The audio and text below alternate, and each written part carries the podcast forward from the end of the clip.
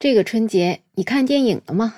你好，我是梅乐。这个春节的电影看起来还蛮有吸引力的。其实今年春节档的电影定档倒也不是那么顺利的，除了《流浪地球二》是很早之前就定档春节，其他的电影都一直到二零二三年的一月一号才相继宣布进入春节档。最终呢，这一次黄金档期就集结了《流浪地球二》《满江红》《无名》《交换人生》。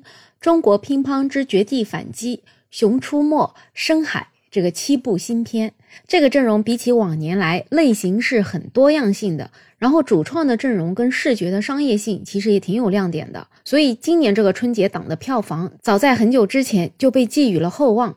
再加上现在疫情解封，就让人们对这个春节档的电影更加的期待。根据中国新闻网的报道，二零二三年的春节档在大年初一这一天，总票房已经突破了十五亿。其中呢，科幻大片《流浪地球二》暂时领跑。根据灯塔专业版的数据。今年的这个春节档真的是开局就特别的红火。大年初一，《流浪地球二》是四点八亿领跑票房。其实它的第一部《流浪地球》本身就已经是中国科幻电影里程碑式的一个作品。那自从《流浪地球二》开始试映之后，其实就有很多很多的观众反映，这个二绝对是比第一部要好更多。有很多人就觉得真的是难得的一部续集比第一部更好看的电影。这个电影目前排片也是位居首位，从它的口碑。来看，很多观众就觉得太能值回票价了。有一些人就开玩笑说，《流浪地球一》是打开了中国科幻电影的大门，可是呢，《上海堡垒》又直接焊死了这扇门。现在没想到，《流浪地球二》又把这个门再次打开了，所以感觉到特别的惊喜。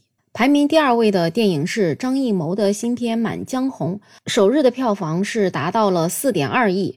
这一部呢，由沈腾、易烊千玺、雷佳音等等人气明星主演的，它呢是一部悬疑的喜剧类，所以对于这种贺岁片的档期，其实还挺好的。有一些网友就觉得张艺谋这一次讲故事的节奏还是挺符合观众的这种期待的，所以呢，也有人看了之后就觉得挺紧张、挺过瘾的。但是呢，因为这部电影里面。也有流量小生嘛，所以其实你在微博上搜“难看”两个字的时候，这部电影也会变成一部有争议的难看的电影。当然了，这个看电影嘛，每个人的审美都不同，所以有人觉得好看，有人觉得难看，也挺正常的。不管怎么样，如果有票房，那就足以说明很多人还是买他的账，还是愿意花钱去看的。目前排名第三的电影呢，是梁朝伟、王一博领衔主演的谍战商业片《无名》，它目前是一点九亿元票房，也算是能够领衔第二梯队吧。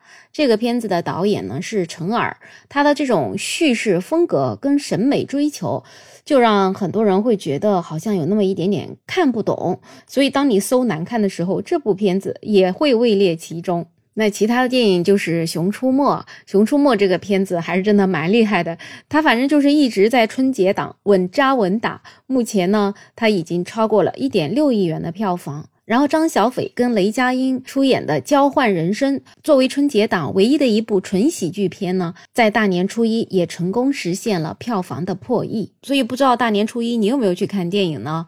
我因为家里比较忙啊，所以目前还没有去看。如果让你看的话，你会首先看哪一部呢？那按照今天这个票房的情况的话，我可能还是会选择《流浪地球二》。其实今年的电影有两部，大家都看到了，是有流量明星的。那像《无名》就是有王一博，而《满江红》里面就有易烊千玺。其实很多人对于流量明星还是有一些偏见吧。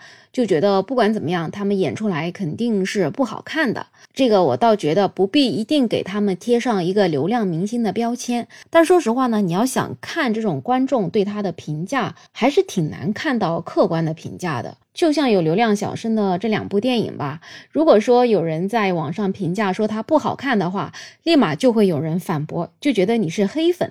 我觉得流量明星本身是没有问题，但是流量明星粉丝带来的这股风气，还是让我个人是不太能够接受的。我看电影也好看电视也好，或者是看人唱歌也好，都还是希望能够看到一些比较客观的评价的。但是粉丝带着滤镜的评价，往往都是只有好的，没有不好的，所以让你其实难辨真假。最后的结果往往就是打消像我这样子路人去看的念头。